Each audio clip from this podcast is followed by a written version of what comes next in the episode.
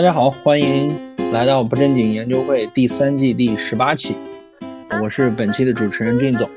啊，我们今天讨论的主题呢是这个刻板印象和偏见。其实起初要聊这个话题，是因为上一期的时候我们在聊淄博烧烤嘛，然后这个时候就发现，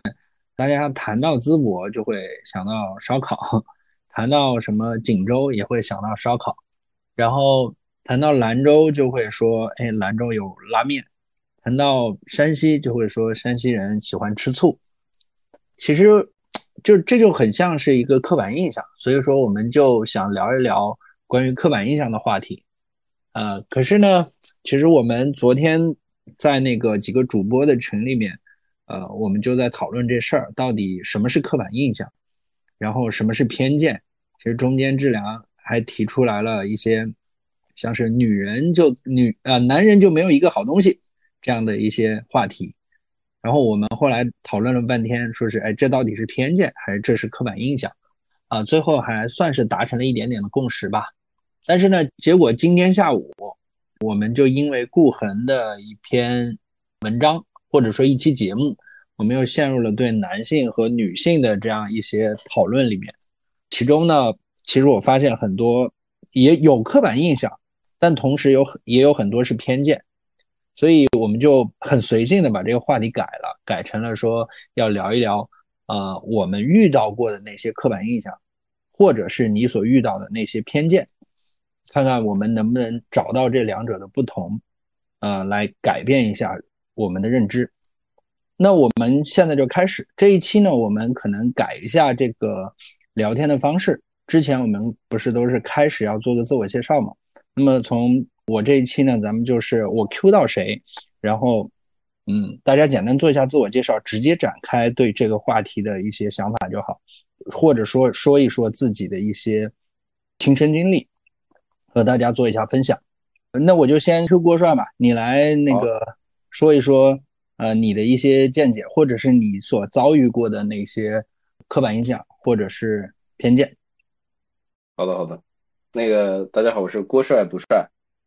我是挺喜欢这个话题的，因为但凡是涉及到，不管是刻板印象还是偏见，其实意味着这个话题是会涉及很多很多方面的内容。第二个，在一定程度上，它需要有一些思辨和大家的碰撞在里面的，觉得这样的话题是有意思的话题，而且它也能一定程度上反映一些社会现象，可能。将来这个会对更多的人听到的人也有所启发啊，也希望得到呃其他外部听到的人的一个反馈，对于我们来说也是一个很好的启发。我有一个有一个关于刻板印象，首先刻板印象和偏见的一个基本的认知，就是刻板印象它可能更多的是基于比如地域、比如性别、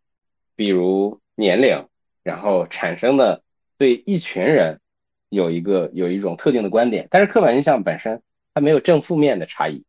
它有可能是偏负面的，但是也有可能是偏正面的。但是偏见基本上就是负面的观点和看法，就是完全通过一点来看一个整体，是这样子的。我觉得刻板印象算是更多的不知道是不是我们人脑的一种缺陷啊？嗯，因为我们的数据信息量是有限的，就是这样看问题的。比如俊总刚才列了几个例子啊。嗯，除了那几个以外，我还想列举几个。比如我们传统认为，在文化教育里面，认为女性应该温柔体贴，这都是我们传统教育的一些要求。那好多人认为，他理想型的这个女朋友也应该是温柔体贴型的。那我们认为，男性应该强壮，应该阳刚。那好多女性她在希望配偶的话，她也应该强壮阳刚。啊。如果涉及到地域和人种的话，特别是在世界范围内，大家普遍有一个共识，认为亚洲人都比较聪明。但是创造力不够，对吧？这个欧美人种，特别是昂萨人种，他可能创造力会更强，会认为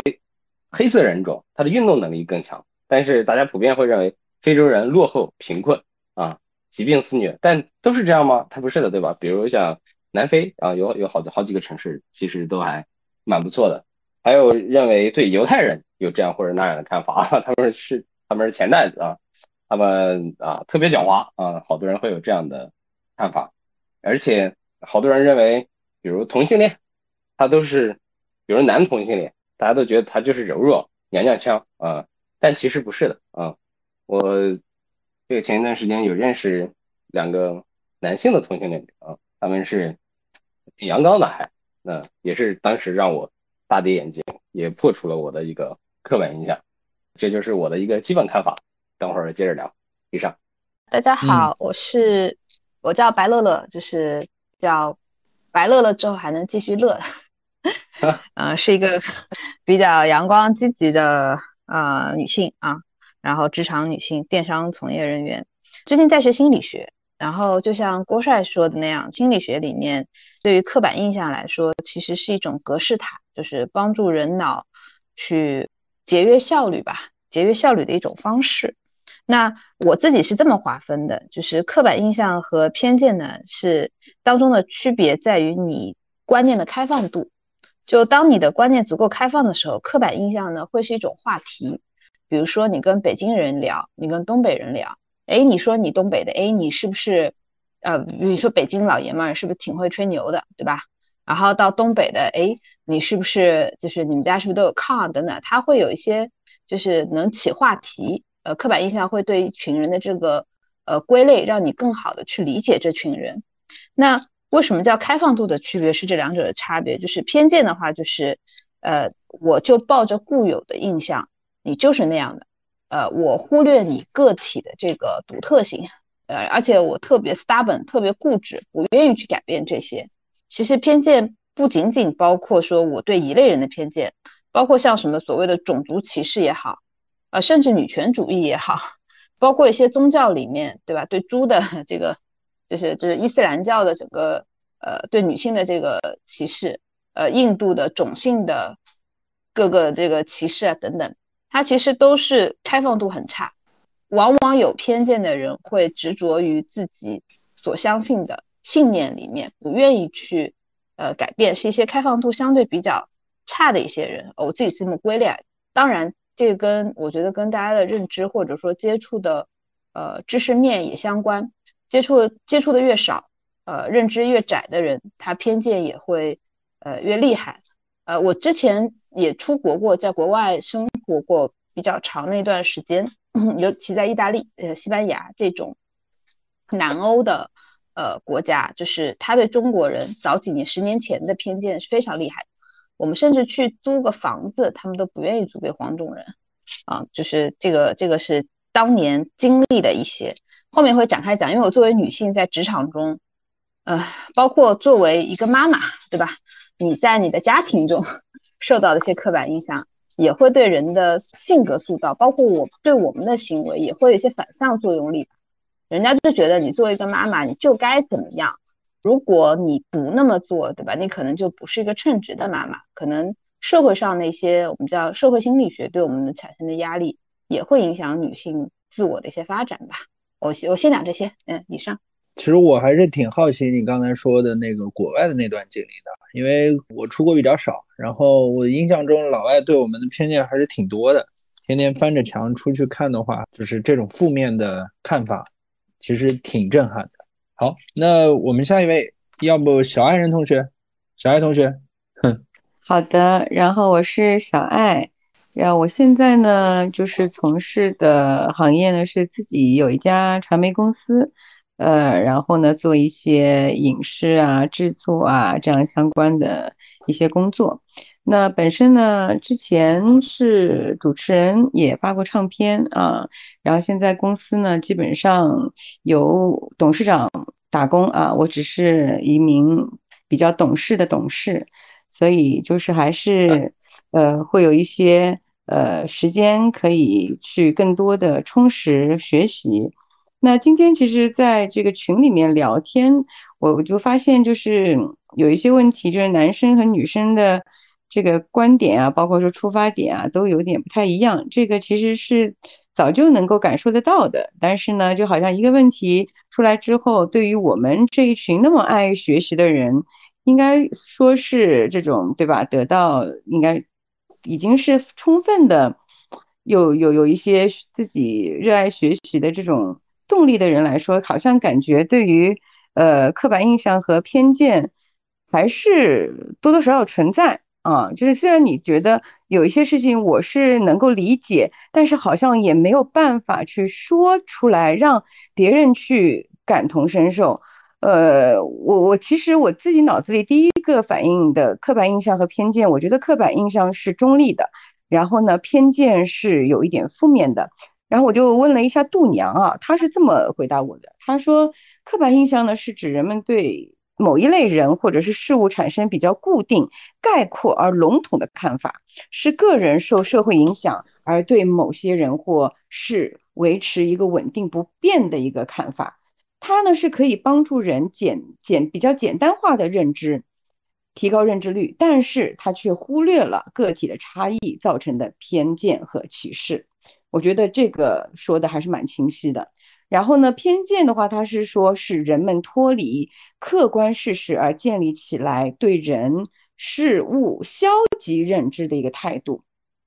它呢是对别人或者是事物的一些片面的看法，带着这种态度去做某些事情，然后呢可能会产生一些比较严重的后果。还有就是，他也提到偏见根源是呃认识者对于偏颇的一个心理，而误解是根源。对象的一个复杂性，偏见呢也是易于成见，成见可能正确，也可能是错误的。那我就基于这两个，我看完之后的我的我的我的一个思考，就是我觉得就是有的时候我们在聊天的时候，我们可能一些刻板印象，它如果是正面的，我们把它提出来，是很能够很简单的拉近人与人之间的一些距离的。那如果说一些呃负面的刻板印象的话，它可能就会造成对于呃人与人之间的一种伤害了。那我其实今天想特别来听听的一个原因，也是呃希望能够在我没有办法完成的一个事件上面去得到一些高手，或者说是大家的一些集思广益。就是我在群里也说了，就是我有两个好朋友，我其实是促进他们两个人去谈一个合作。但是，就是当大家买单、签合同、付钱的那一刻，因为看到了合同上是河南人注册的公司，他就说这个合作终止。啊，我一下子就傻掉了，我就不知道，就是在在现在我们这样子的一个人群当中，或者是我认为的他们两个人的知识体系和一个教育程度上面，我觉得是不存在于这样子的一个这么大的一个一个重要的决定性的作用的。对，所以我就想说，如果当大家碰到这样的情况的话，你是怎么样可以能够用一句话或者说是几句话去缓解或者是打消他这个顾虑，还是说也有可能，当然也不排除他有另外的原因，然后突然在买单签字的这一刻，他看到了这一点之后，他给自己找了一个理由，也也不排除这一点啊。但是呢，以我对于整个参加这个过程，呃，商务谈判的一个。一一个流程来看，我觉得如果最后他没有这个的话，我觉得他是已经是准备签字和买单了。嗯，所以就是这个方面的一个影响，我觉得我我自我的我自己感觉是占到了百分之八十的。好，以上。我觉得刚才你说的这种情况，呃，如果是看过只有河南的人，是不是会有所改观？我在群里说。那个什么河南人舍小我取大义，这就是王朝歌在《只有河南》里面一直在宣扬的一个啊那个认知。那所以说，是不是能让他看一看这个河南人的一些东西？他这个行程，我觉得可能有各种各样的因因素。就是有一个比较显而易见的，我觉得可能真的是生理方面的原因，就是这个偏见的形成一定。是有生理方面的基础的，就咱们这个大脑本身接收信息，它是，呃，没有办法一下子接收所有的信息的。咱们就是刚才乐乐同学说了一一个那个格式塔的效应嘛，这东西它是客观存在的。咱们收到信息以后，包括什么媒体的、社交网络的，嗯，大家的一些观点看法，咱们要对它进行加工的。嗯，咱们大脑最通用的一个自动化的处理问题的方式，就是归纳总结。而且是会把容易把大量的信息归纳成少数比较有明显特征的信息，但是越往往那些共性的印象或者评价，咱们大脑越容易记住它，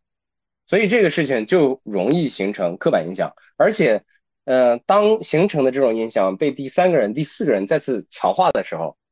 就容易变成我们潜在的对某一个群体的解释。而且对于偏见，呃，也有一个感受，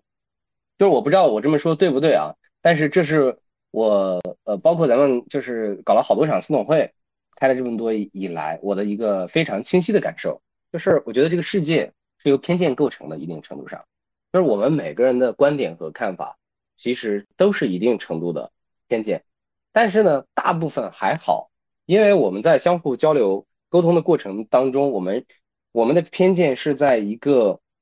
共识的基础之上的一种偏见，就是因为我们我们只是一个个体，我们只是这个地球上七十亿人中的一个个体，我们人类总共产生以来也就两百亿人，那从古到今，那我们也就是这两百亿之一的个体，所以我们的认知能力和理解能力都是有局限性的，这是我们的呃看问题的最基本的前提，所以我觉得有偏见是正常的，但是我们大部分人。的偏见是在一个范围内的，就是呃没有影响别人的尊严，没有伤害别人的情感的前提下，呃如果要这个呃破掉这个边界以后，嗯，比如那个小爱同学刚才举那个例子特别好啊，因为你是河南人啊，你你所以我不跟你签约，这个一定程度上它触犯到了我们呃我们公共。这个公共群体的一个边界，其实有已经有涉及地域歧视了这样的一个边界，所以说它已经伤会伤害到人的尊严和情感。如果破除这个东西呢，按理说也简单，只是但只是技术上听起来简单，但它实际上还挺麻烦的。嗯，技术上怎么简单呢？因为呃，我们讨论的所有的事情基本上都可以分类，呃，一种是事实，一种是观点，一种是情绪，一种是立场。呃，事实呢，基本上都是我们可以通过数据来呈现的。比如，呃，你觉得河南人都不是好东西，那我们把河南一亿人抓出来，我们可以数一数有多少是好东西，有多少是不好的东西啊？这个东西是带引号的啊，这是一种开玩笑的说法。那实际上呢，我相信每个地方的所谓不好的人都只是一小部分，就是对我们公共利益有有损伤的人，大部分人都是尊重我们的公序良俗的，尊重我们的社会文化，尊重我们的法律的。但是人们确实是因为很小的事情，容易记住那个事情，容易记住那些特别不好的地方。而且还有一点呢，就是，呃，我觉得出于一个人的局限性呢，大家容易在庞大的信息量面前，特别庞大的信息量面前，停止思考。我们的大脑天生的喜欢那些特别极化的观点。我举个例子啊，啊不，这个不是要挑动。这个又又要说到男女问题了，因为男女问题太容易举例子了啊。比如那个我们看到那个脱口秀里面杨笠呃经常说的那句话，广为人知的那句话，就是为什么那么多这个男人呃那么普通，那么又那么自信，对吧？我听到以后，我觉得是呃有一点点被戳了一下，但是啊我觉得也没有关系，那确实是又普通又又又不自信，还到不了普通自信的那个。环节，我只是会做另外一个设想。我在想，如果我说一个一个女性同胞，我说，哎，为什么那么多的那个女性又那么平凡又那么自信的？那五九会被打死。我在想这个事情。所以说，在这里的时候，这种观点非常极化，但是呢，哎，大家听了很爽，他那现场的效果是非常非常好的。呃，到后来以至于，呃，杨丽说话不那么尖锐以后，不是网上好多人就说他嘛，对吧？说杨丽，你怎么回事？你是你是谈恋爱了吗？对吧？你现在都开始这个都不敢非常清晰的表达自己的观点了，而且在表达偏见的时候，嗯，往往包裹着一个东西，偏见包裹着优越感，就是我在发表一种带有偏见的看法里面，那个被歧视的对象，那个种群里面一定是不包括我自己的，我在这里面获得了我一个非常隐蔽的一个优越感。啊，比如，嗯，大家看到的是很多的明星黑料啊，还有那个新浪的有一个叫什么震惊体吧，震惊体的新闻，啊，就是这种东西特别容易传播。有的时候我们不辨对错的情况下，就就很多的人就会去传播，因为大家可以在偏见里找到自嗨，而且人沉浸在偏见的时候是没有办法争辩的。这个偏见的产生，一定程度上不限于学历水平高低，不限于。这个大家的嗯经验的丰富，这不限于，就是总是有各种各样的偏见。所以说，这呃，特别是有那个，就是一个非专业的人到了一个专业领域去发表一个观点的时候，这个专业领域的人觉得他讲的东西都是民科啊，都是呃就这一个点在说一个面，都是胡说八道。呃，但是实际上呢，嗯，有可能是有一些方法是可以去避免的。我我这是我自己思考的这些方法，我觉得一定程度上啊，我觉得得到同学的偏见确实少。我和那个小爱同学这个观点是一致的。我觉得一定程度上有几个原因是呃存在的。第一个呢，就是大家不同的这个嗯背景、不同的性别、不同的行业，呃，在相互碰撞的过程中。观点和经验多元化，所以，呃，我们互相看见了彼此，我们也，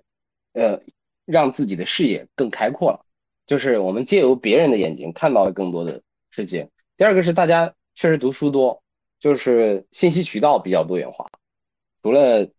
我们相互之间的交流，还有我们对会对媒体的信息进行筛选，避免了单一信息源对自己的影响。第三个就是一种。嗯，反思本身，呃，我比如我们的讨论，我们的这种交流和沟通和碰撞，一定程度上它就是一种反思。这种反思有助于我们看见我们是不是在偏见中，绝对的偏见无可避免，但相对的偏见我觉得会少很多。最后一个可能我不知道是不是，呃，可以是一个方法，就是我们的公共道德体系确实要尊重。我越来越意识到我们的公共道德体系里面，比如。不可以歧视，不可以歧视地域、年龄、性别，它其实包含了许许多多就是容易被偏见伤害到的人，嗯，对他有一个很好的保护作用，这是我目前的一些看法和观点。好的，谢谢郭帅。呃，我我其实刚才你在说的时候，我也在思考，因为呃，当时呢，他其实是。呃，我们现场是没有河南人，但是呢，那家公司的注册地是在河南，所以他就提出了这个问题。但我心里想说，如果他当时比如说知道有河南人、河南籍的话，他可能也不会那么。就是直白的说出来啊，他可能就觉得说啊，就是他还问了哈，你们老板是河南人吗？哎，为什么你们公司 的注册地会在河南啊？这样子这样子的，你知道吗？呃，就是他就表示了一下对河南的这种不信任嘛。然后后来呢，其实就是我觉得大家就是也有就也有点正义感啊。那个包括那个那个对方的同事他就说了，他说首先我不是河南人，但是我觉得我认为你这样子去说的话是非常伤人的，而且是他觉得就是说他的。内心是不太能接受的，然后我感觉就是，反正就是两个人就崩了，你知道吗？就这这两家，这这两家就肯定是合作不起来了啊。但是呢，我是。嗯，当时呢，我我就说啊，我说这个其实哪里，因为我我也只只能说那种冠冕堂皇的话，对吧？我说反正在哪里都有好人，哪里都有坏人，这不是说是一个地区的问题，而是所有的地区都会有这样都都会这样的问题的。我说还就是以后我们可以大家在呃增进了解啊，或者是在干嘛干嘛的，就是反正打个哈哈就过去了嘛。但是其实呢，我是感觉就是那方的，就是他觉得河南人不诚信的这个朋友，他是。不是可能被我这一句话就能够改过来的，而对方的那个呢，他觉得说这样的人，他，嗯，就是可能他的那种，比如说就像你说的，他会有一带带有优越感的这种傲慢和偏见，也可能不是他的优质客户，他们也可能就没有促成这成生意的话，我我自己也在想说，虽然我是想帮他们，但是呢，也有可能就是也许不匹配再去合作之后再发生一些矛盾，跟一开始就没有谈成，也许他这也是。一个好的事情嘛，但是我我就是想想想说一点，就是我因为我们一起爱学习的，大家在这里讨论这个问题，就是每个人可以有自己固定的想法和自己执着的一些点，但是我们可以包容所有的想法。那这样的话呢，可能会不会那么焦虑，也不会呃那么累，活的存在即合理，对吧？然后我们就包容一切，这样子的话可能会让我们自己生活的更舒适一些，也不用那么去纠结。好，谢谢。哎，其实我觉得刚才说到的这个问题，你应该问他的一句话是：你所陈述的这个东西是事实还是观点？就应该问他这一句。这个事情得让他来反思，你只是问到这个东西而已。我觉得这个也是一种方法吧。因为我个人认为，刻板印象和偏见它的区别是什么呢？就是很简单的一个感觉，就是刻板印象他说的时候，其实他是一个事实，他自己认为的事实，就是他只是用一种陈述的方式来说出这件事情。那我觉得这个是刻板印象。但如果他说的是一种带着某种情绪的，那这就显然是一个偏见。所以昨天志良聊到说有这种男人都不是好东西这种时候，我说你这个就是个偏见。而且还有一个点。就是我认为描述人，今天我在群里也表述了这点，只要是描述人的，那其实大多数都是骗钱。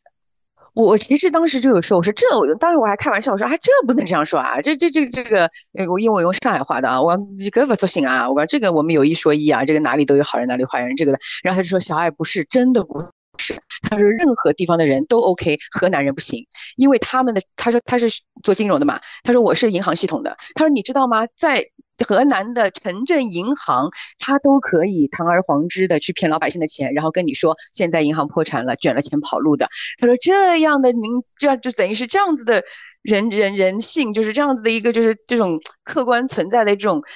大的就是就是说的难听一点，他们这个区域的这样的一一些上梁不正。其实是下面的人，他说就是真的无法想象的，他们都已经是胆大包天到一定程度了，而且这种的话，在他们那边就是他不骗你，你都不觉得他把你当自己人了，他们就是这种自己人都骗的。他说别说你外人了，他说绝对不能跟河南人做生意。然后我就 我就如果如果碰到这个，你就只能呵呵呵，就是 他其实已经自我催眠了都，那你就呵呵呵，然后这个生意就没法做了。而且这件事儿，你就算后面想推，呃，我估计那边听到人家也不想跟他做。是的，我觉得也是，所以我就觉得这个是可能也是我碰到比较极端的一个个例吧。也许他就是就像可能群里面对吧，包括那个王晨律师他也说到了，也许是经验之谈，就是我们没有经历过这样的事情，我们不是发生在我们身上或者是我们身边，我们也许听着像笑话，但是也许他是亲身经历，或者说是当时他的这种感受是我们没有办法去感同身受的，所以也只能呵呵，然后就各自安好。嗯，其实我自己的经验啊，如果你之前受过比较大的伤害，然后你有这种就是提防，举个例子啊，就说星座，有可能我受过哪个女生或者是什么的，然后我你一谈到说这个星座，立马就在内心里就会筑起一道墙。我说啊，这个我会提防他，但是真正冷静的人，他是只是提防而已，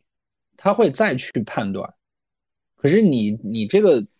朋友他已经不进行判断了，他直接下那个结论了，那就两说了。好，那我我们看看其他同学怎么说。那个阿鬼同学，那个刚才呃听到你们说的那个呃小爱的这个朋友的事情，呃之前我在群里面也看到那个呃你们说的一个大概情况了。其实我觉得呃如果把这个范围扩大一下的话，其实他。这个朋友他可能自己也能够体会到，呃，当被人用这种偏见来看待的这种不公平的那种感受吧。就如果说想象说，现在他们要跟那个国外的企业合作了，然后国外的企业说一听说，哎，你们是中国的那个金融机构啊，那我就不跟你们合作，因为你们中国的金融机构连自己人都骗，对吧？我不能相信你们，你们中国人就是怎样怎样。那我相信他如果作为一个中国人的话，他他自己也会感受到自己受到了这种偏见、这种不公平的这种对待，对吧？这是个很好的观点，对。就如果你把这个呃范围扩大，把他拉进来，拉到这个圈子里来，他一定能感受到，如果我被这样歧视的话，我是什么样的感受。然后他可能就会反过来去想，我是不是应该这样去看待那个群体。就是说，偏见它其实，在一定程度上是有利于我们的那个决策的，它可以降低我们的这个决策成本，因为我不需要凡事都去分析、去判断。他如果说根据他的经验发现，呃，这个偏见，比如说大部分情况下是适用的，那他完全可以就是说，呃，我这次我就呃简化我的决策。我就用这个偏见去筛选掉、去过滤掉一部分人，对于他来说，他其实是降低了决策成本嘛。其实是有利的一个东西。当然，他一定会就是说会误伤到一些呃其他的人。那当他自己感觉到被误伤的时候，他可能会反过来再重新审视一下，呃，他是否每一次都要去使用这样的一个偏见去处理这样的事情。这是我的一点想法。啊，我觉得你提供了一个非常好的方法。只要是咱们国内内部的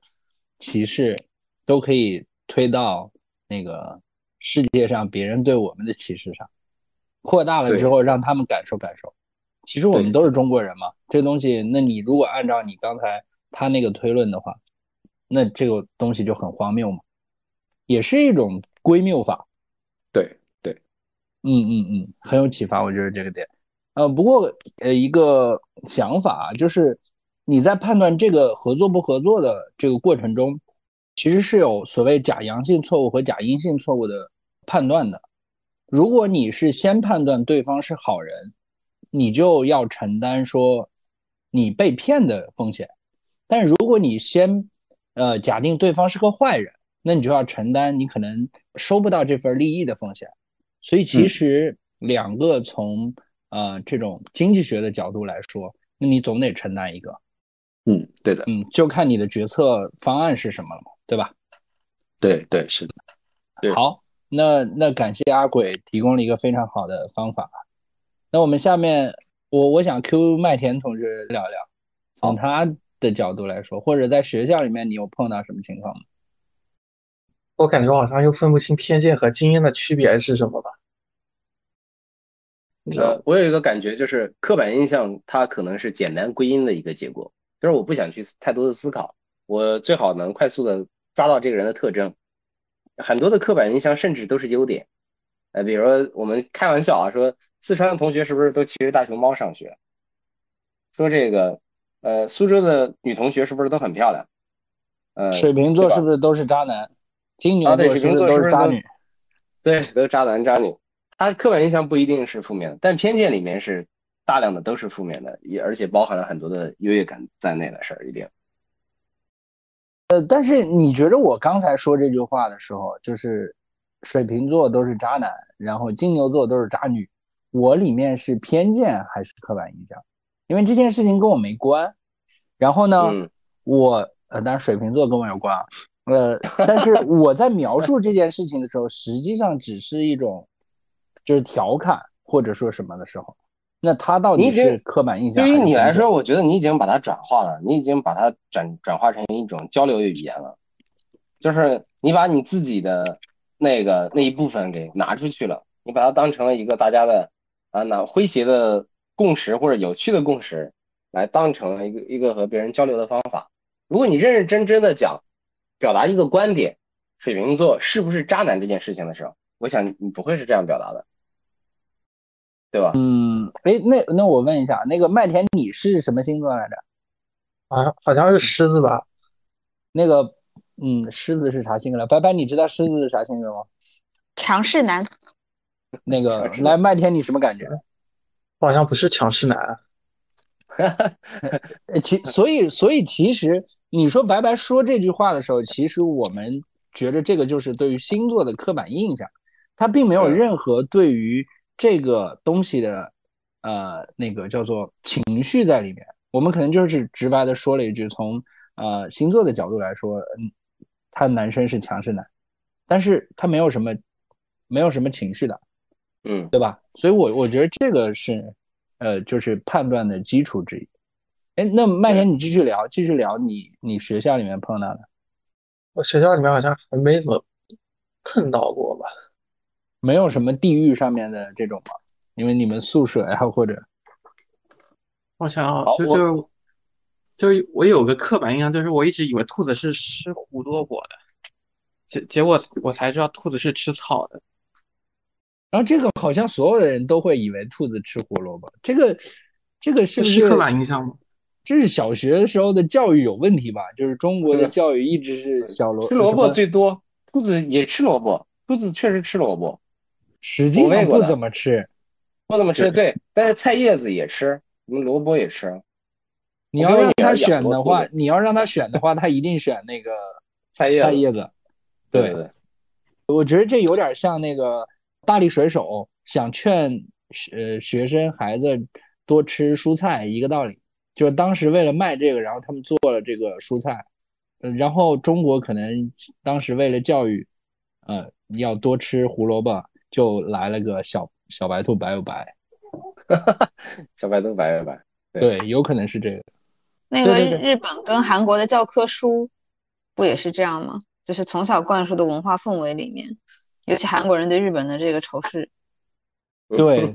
是的，是的，我觉得这个就是你因为长期的教育，或者是呃当时某种政治因素的一些灌输，然后导致了后面大家对他的认知，对各方面的认知都有所变化。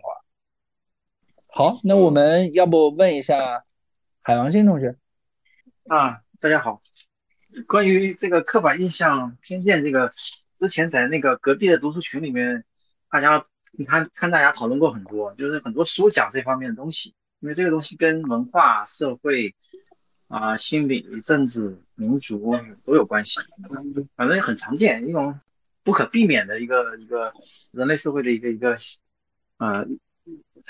什么怎么讲，自古以来就存在的一个东西。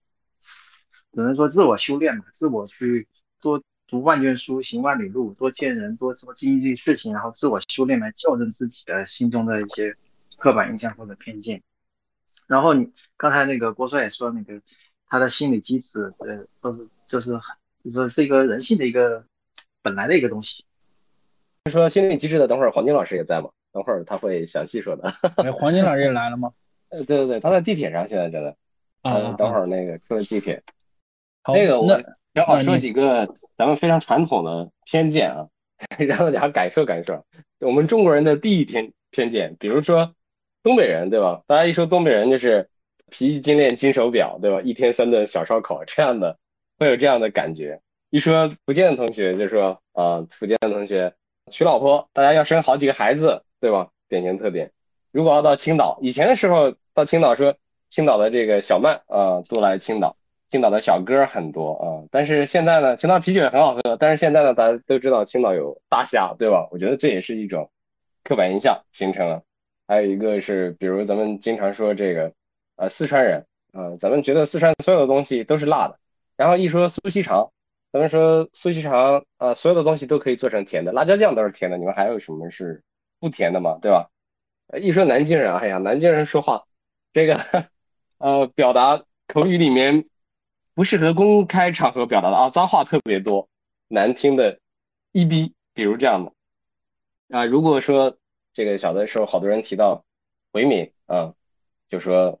嗯，这个回民区有很多的小偷啊，身上带小刀的挺多的，打架挺多啊。我这儿没有对那个嗯，咱们少数民族的呃特殊看法，我只是当成一个偏见来举例的啊。还有许许多多的这样子的，比如说。山西的同学，哎，你们那儿好像煤老板特别多，对吧？如果是新疆的同学说，你们天是不是天天吃羊肉？内蒙的同学说，哎，你会，你是不是骑着马上学啊？对吧？讲甘肃的同学，你除了兰州拉面，你还有啥？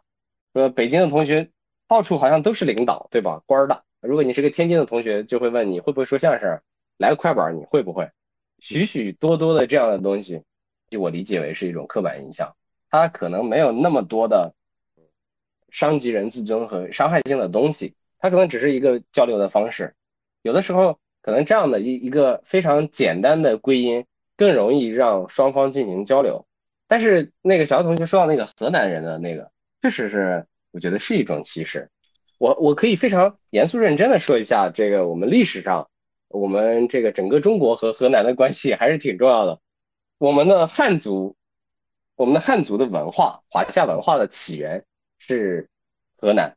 所以河南又称叫中原，所以一定程度上，我们所有的人可能都带有河南人的基因，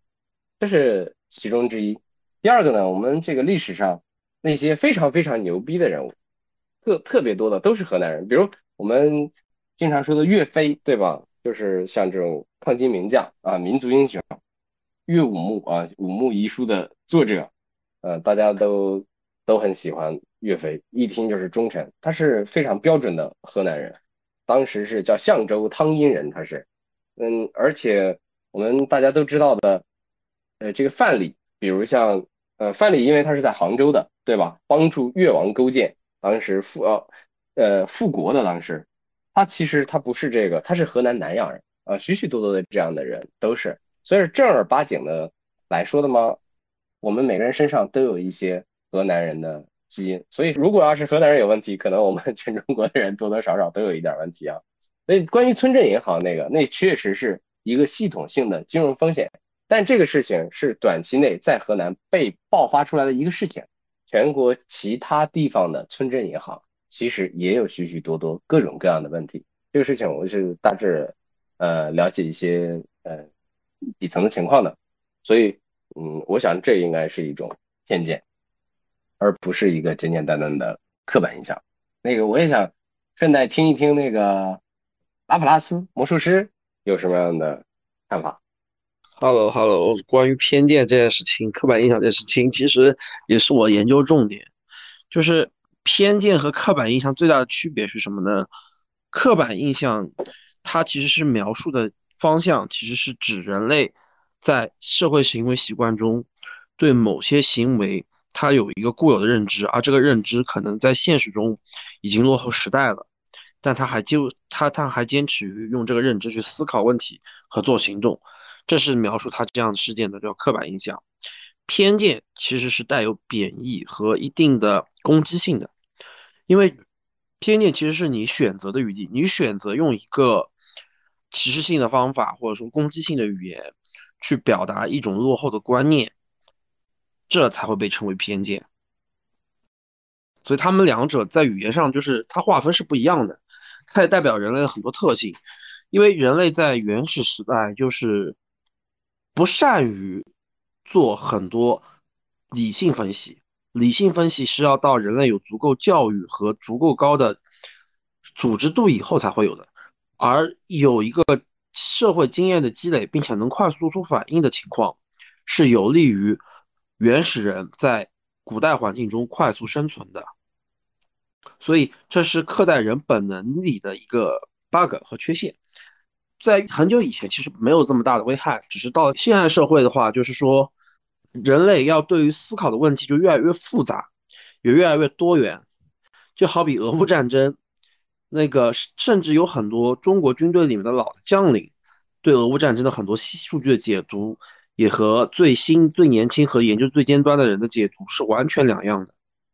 因为这里面有很多细节的变化不一样，而且包括很多新的技术、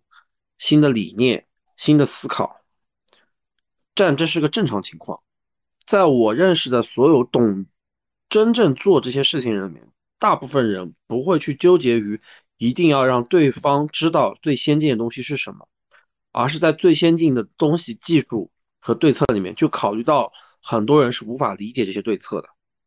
这是一个现代很多中国，尤其是中国很多行业里面的一个共识。所以说，呃，我前面也说了一句话，偏见的偏见不一定是偏见，因为实际上有很多人使用偏见，他其实是只是使用一种策略，产生一种保护色，能不被别人察觉他自己真实的想法，默默做事情。这个其实也是很重要的，我认为。偏见其实有时候也是有积极意义的，好，就是这样，谢谢大家，感谢感谢。呃，那个掌柜方便发言吗？哦，刚说到河南了啊，我特别想聊一下河南，呃，因为我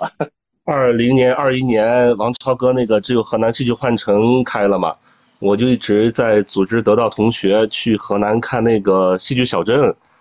所以对河南还是了解非常多的。嗯，呃，我觉得 直观上，我去全国各个地方的景区，河南的景区，首先感受上就卫生情况，它就没有其他地方的好。呃，还有就是，呃，你会看到，如果是呃河南这边，你看有些人累了，呃困了，他会直接就是呃可坐在地上，或者躺在那个景区的椅子上，这个呃比较常见。但是呢。呃，呃，在我们旅游行业看起来，他为什么是这样呢？我觉得王超哥给了大家一个很好的解释，就是河南真的是为中国承担了太多。刚才嗯你说的那些，其实我有一句话总结总结到就是河南它是中华民族的胎记，它就是我们所有人身上的一块胎记，不管你喜不喜欢，它就是在你身上。哎，河南的财富无数次的被清零啊！打仗的时候，它是四战之地，它是一马平川的大平原，一打仗。哎，就可以打到他这里，所有人的财富就被清零了。然后四二年的黄河决口，这边的财富又被清零了。然后新中国之后，他这边定位成农业大省嘛，一心一意搞农业，就其他的产业就排到后面了。到现在为止，它还是农业大省，所以它的上限就没有那么高，所以导致我们对河南的印象就不如其他的地方。那王超哥给我们讲的故事就是，哎，来我的戏剧小镇，我让你们看一看河南为什么是这个样子。呃，他们在四二年的时候经历了什么？就是天灾人祸，没有粮食吃，两代人，六十岁以上的老人和二十多岁的年轻人只能活一部分人，怎么办呢？那六十岁以上的那些老人就自己跑到山上去，他们集体约好了，就把自己冻死了。就把粮食和种子留给了下一代的年年轻人，他们才能会活下来，才能一代又一代的繁衍过来。嗯，当然，河南对于很多沿海的城市，尤其是上海来说，那上海人积累财富积累了一百多年了，那么河南人积累财富动不动就被清零了，那肯定不是一个量级上的事情嘛。对，这是我对河南的一个感觉，但是，呃，还有一个就是，你从刻板印象这个角度来说，呃，我也接触了很多的河南人，呃，没有，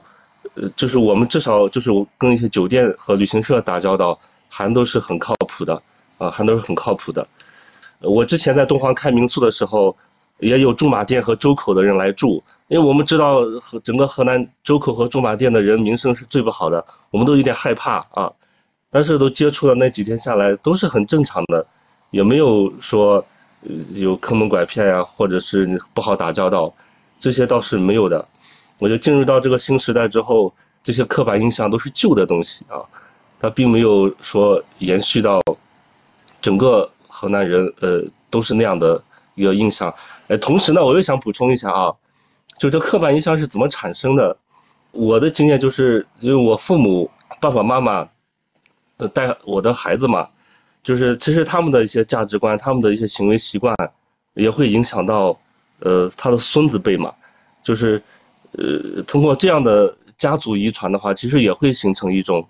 呃，刻板印象，就一个地方的人，哎，他就是那样的思维方式，他就是那样的行为习惯，会形成一个。这样的刻板印象，我特别好奇的是，你因为要带很多很多的游客，他们肯定有经常有许许多多的观点，其实是可能是偏见或者是刻板印象。你碰到这样的情况，你怎么应对？刻板印象，我基本上就是他们中间如果有有不一样的意见啊，有冲突啊，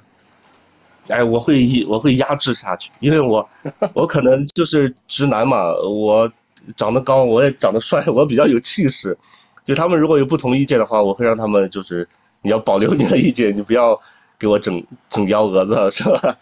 呃，就是还是要要保持一个稳定，对。那长得高这个理由后面我又听到了一个长得帅的理由。对，就是就是你因为你的你的外在形象还是比较有气质的，就是你你你在别跟别人沟通的时候，你就容易说服别人一点点吧。可能会增加那么一点概率会说服别人啊，对，特别同意。那个回头掌柜把照片发我们群里一下。哎，那个就是刚才有个观点，嗯，俊总不知道有没有感受？掌柜说的有一个我还是特别赞同，就是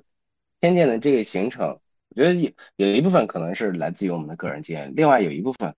真的是那个社会环境，我们生长的那个环境，有很多的偏见可能不是这个人个体的偏见。而是环境灌输他的，他的父母、他的朋友，呃，他成长经历过程中周围的人的观点，然后这样相互映射形成的那一种很强大的东西，呃，大家不知道它是不是事实，但是它被重复过很多遍，反正都觉得是三个人都说了是老虎，那大致上应该他也是老虎。反正好多人说河南人偷井盖，那大致上河南人可能都不是好东西。我说咱俩的那个地儿离河南是最近的，如果聊到河南了，我就说一说，因为我每一次呃来上海或者去北京都是要去郑州坐高铁的。然后我们家离河南是，应该说是山西那边是最近的吧，可能比长治还近吧。而且我嫂子是河南人，河南洛阳人。整个我对河南的观感并没有那么差，因为就刚开始的时候，我们那个县里面也会有说，呃，形容河南人说的不是很好听，就是说什么，嗯，河南草灰什么的，这个就不说了。但是。我后 来跟他们接触，我觉着至少在我的感受里面，他们都是很实在的人，就很勤勤恳恳，在我们那边去做生意、去打工、去赚钱的这样一个人。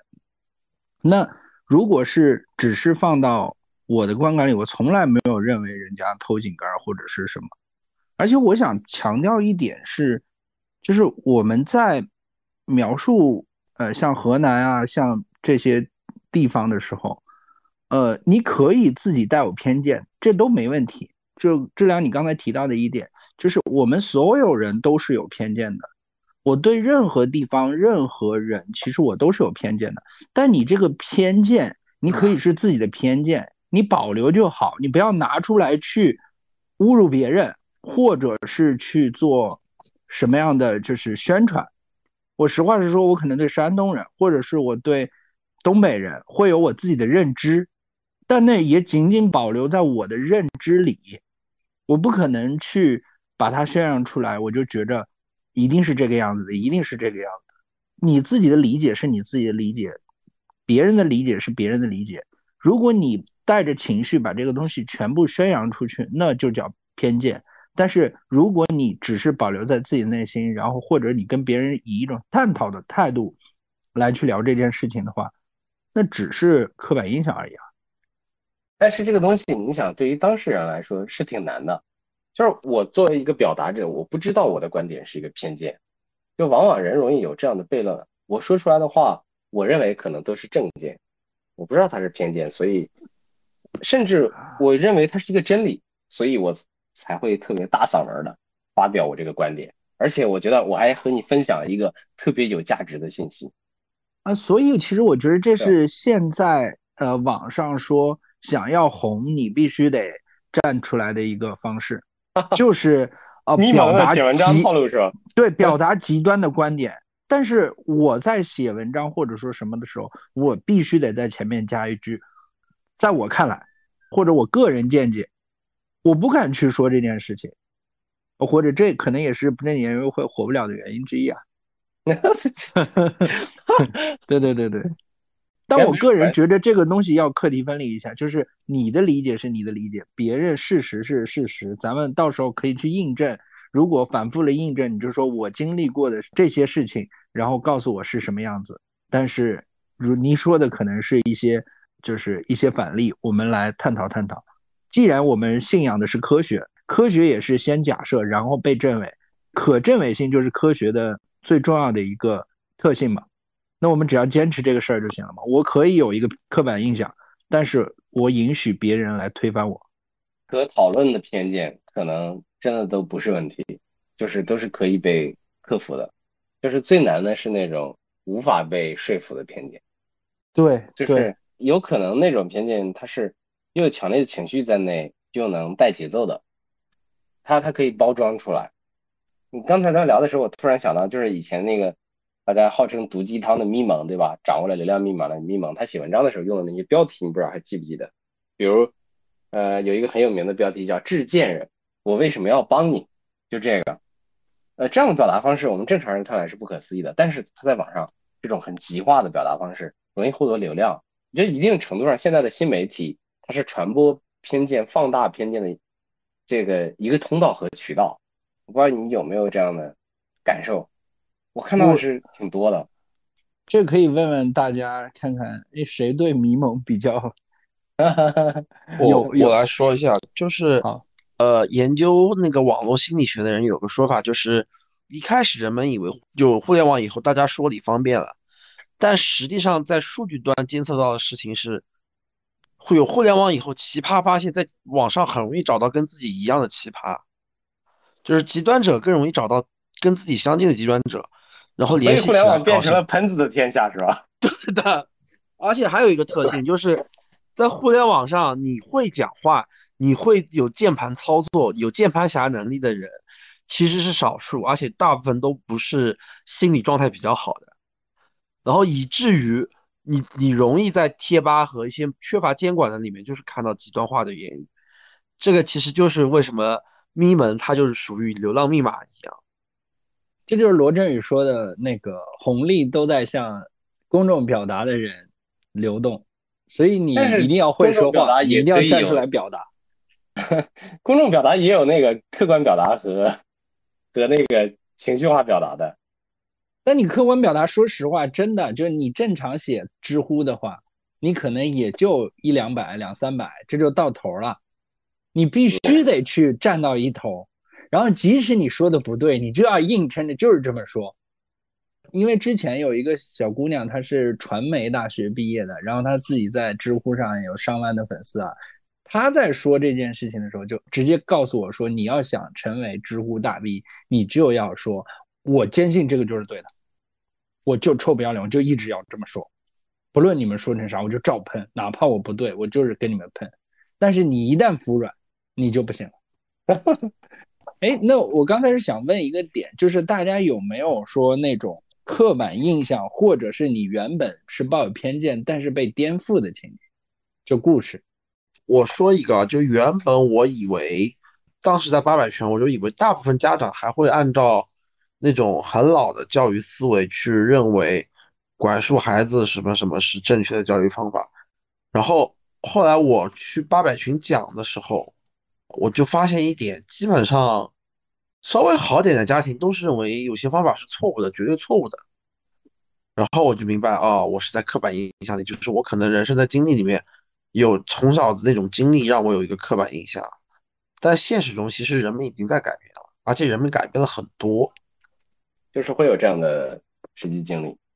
那那个，哎，那个刘老师呢？啊，我觉得刘老师经常接触各种各样的人。肯定会遇到各种各样的刻板印象和或者偏见。那个刚才就想说了，因为第一我是河北保定人，然后离这个河南非常非常近，这第一点。第二点呢是，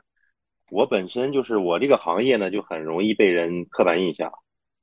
可能大家都会都会觉得，比方说像我纹身师的形象。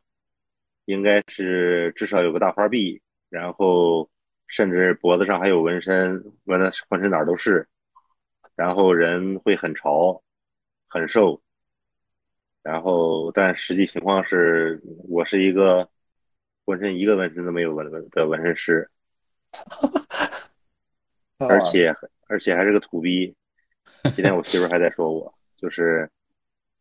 我穿什么衣服都是我媳妇说了算，她来帮我搭。他如果不帮我搭，那我就抓什么穿什么。所以我觉得这个也是大部分人的一个刻板印象了。我觉得其实一个人你从什么行业，包括你做什么，跟你自己的形象好像不是很搭的。你比方说我的那个店里拍过电影，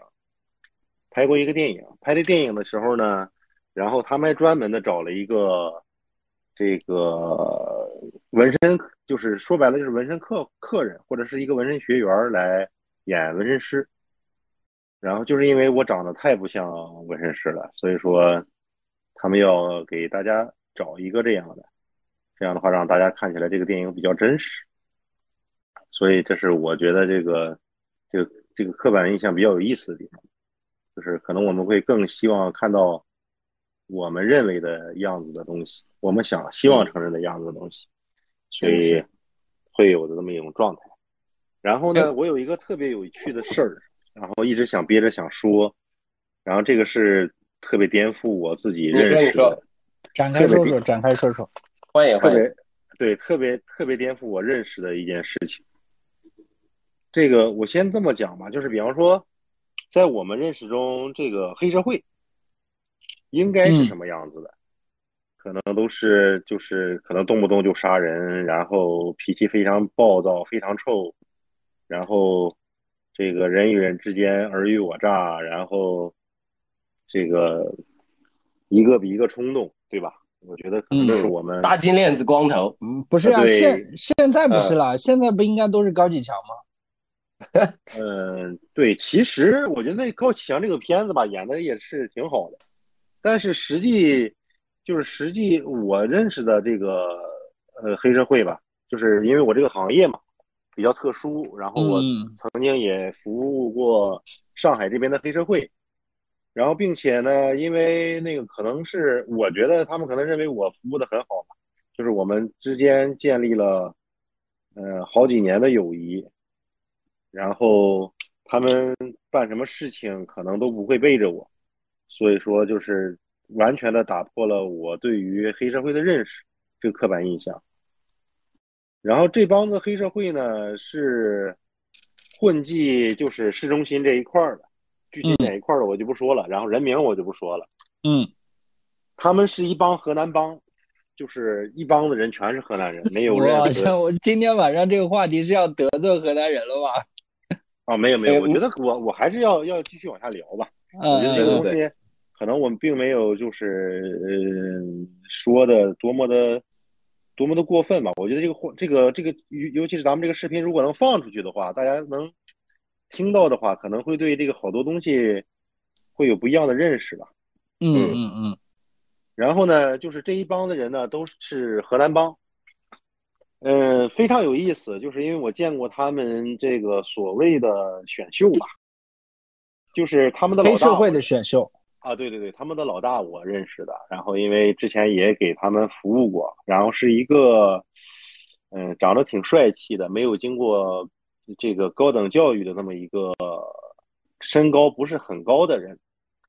然后只能说到这儿了。嗯嗯。然后呢，就是他为了把生意做好，我觉得就是叫为为了把生意做好吧。然后他招募了很多黑社会的手下，然后他的招募的要求特别简单，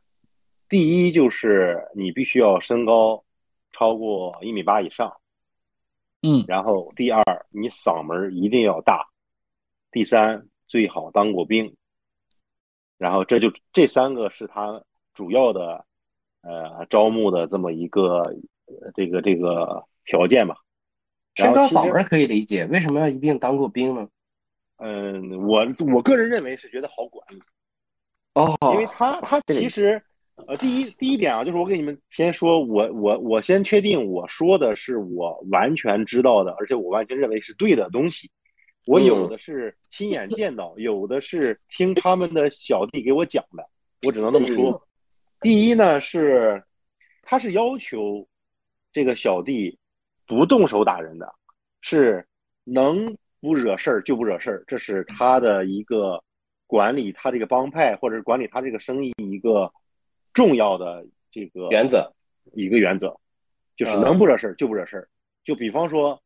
除非对方给了你嘴巴子，你可能可以还击；别人要骂你，那你就大声的骂回去，这是他的原则。举个例子，比方说你的老乡或你的朋友在这边惹事儿了，他被别人打了。如果说你去帮着他去打人，那 OK，第一次我可能会去花钱捞你，但是第二次我会坚决的把你舍弃掉。这是我亲眼见过的，就是他们是要求不惹事儿的，是正好相反的，而且他们用的做生意的方式方法都是威胁，是合法威胁，并非我们见到的什么拘禁啊、动手打人呐什么这些东西。他们有可能有跟踪，但是他们跟踪完以后给你发的一些短信也是。比较隐晦的，嗯，就是他们就是要照我说，就是他们是在合法的边际在打擦边球来赚钱，而且这个老大非常会洗脑，当然也很大方。就是他们，我亲眼见过他们的见面见面礼，就是一根金链子，可能有一百多克。就是我认可你做我小弟，见面礼就是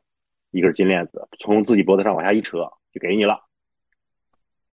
然后我也见过他的小弟一开始来了以后，认为他的一些所谓的同事或老大，呃，非常的，就是行为非常的古怪。但是用不了多长一段时间，就会变成一模一样。我我给你们大概的形容一下啊，就是他们的日常生活，就是大声喊“老大好，老大真牛逼”，然后跟 跟那个我们看看到那个呃日本黑社会山口组那一套东西，就是感觉几乎一模一样，就跟演电影一样。他们不管任何场合，不管别人在不在，不管别人怎么样，他们都会列队，然后鞠躬，然后大声喊“老大好，老大真牛逼，老大辛苦了”，全是这些东西。他们的生活就就是感觉在全部在拍老大的马屁，然后老大特别像一个传销组织啊，对，很像很像。然后他们确实是也真的赚到钱了。嗯，因为他的小弟，我亲眼的见到，就是相当于他们在上海混三年左右，老大给买房子，老大给买汽车，然后让小弟去开。我能唯一确定的就是他们这三年没有犯过任何的法，全都是在游走在法律边缘和合法之间的东西。看来背后有律师团队。嗯，应该是有的。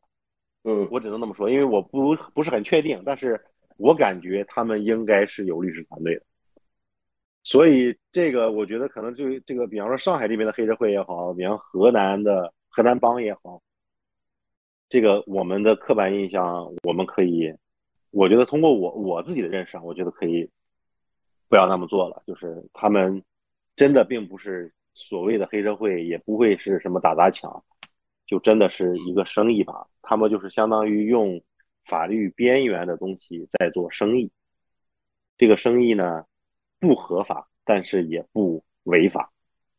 也不也不犯法，应该讲叫也不犯法。哎，你这个好，你这个其实一定程度上打破了一种对大家对于黑社会的一种刻板印象啊。对，我觉得这个尤其上海这边的黑社会，无非就是声音大罢了，就他们会跟你讲话的声音非常非常大。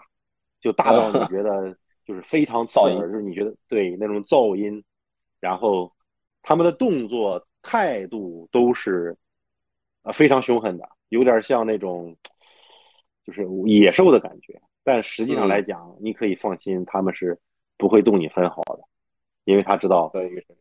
打了你以后，他要承担法律责任，然后他就会可能会失去很多钱，或者是他们应该得到的东西。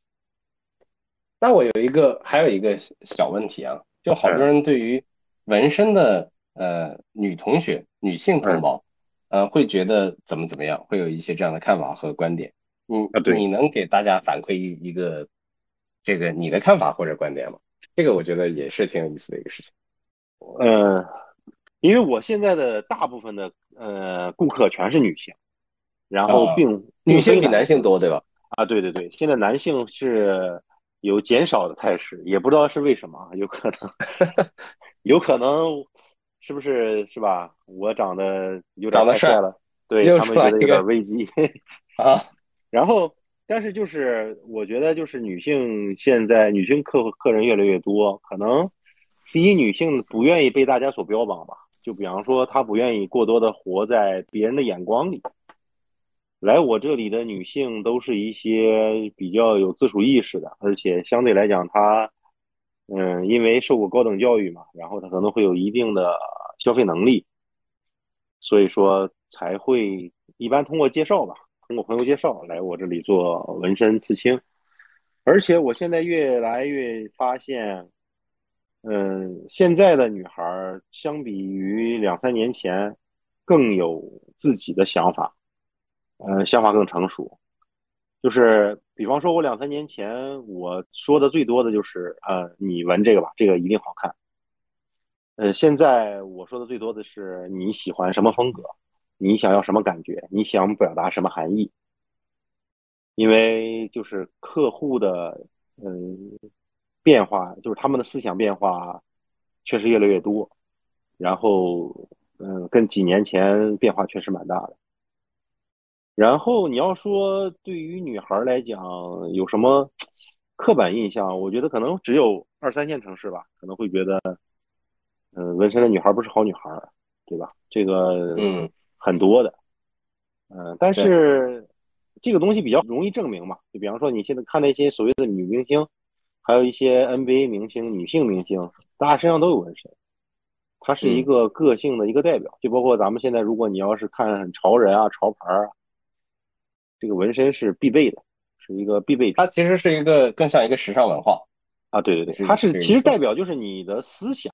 代表你的思想并非从众思想，而开始有自主思想的时候，你才会想拥有一个纹身。嗯，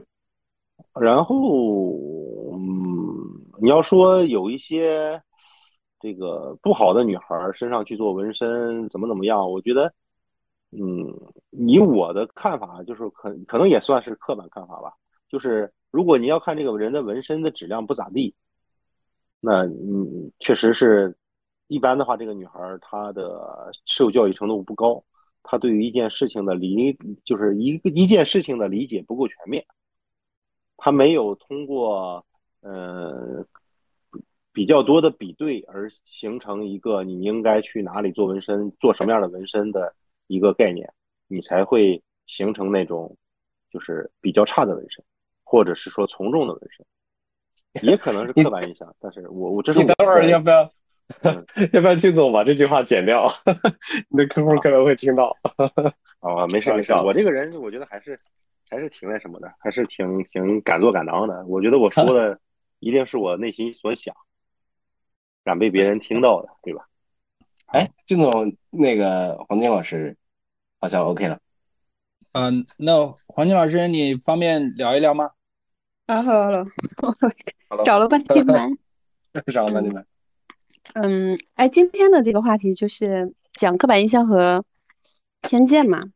其实我们搞心理学的人，就是其实这是两个社会心理学的概念。对，然后就是，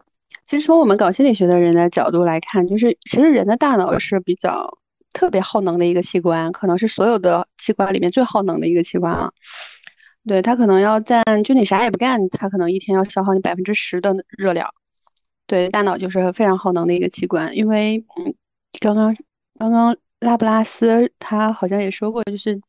其实我们大脑的发育过程也是前额叶，它是最后进化和发育过来的。那为了让它更节省能量，所以我们大脑就是在青春期的时候，它可能会无差别的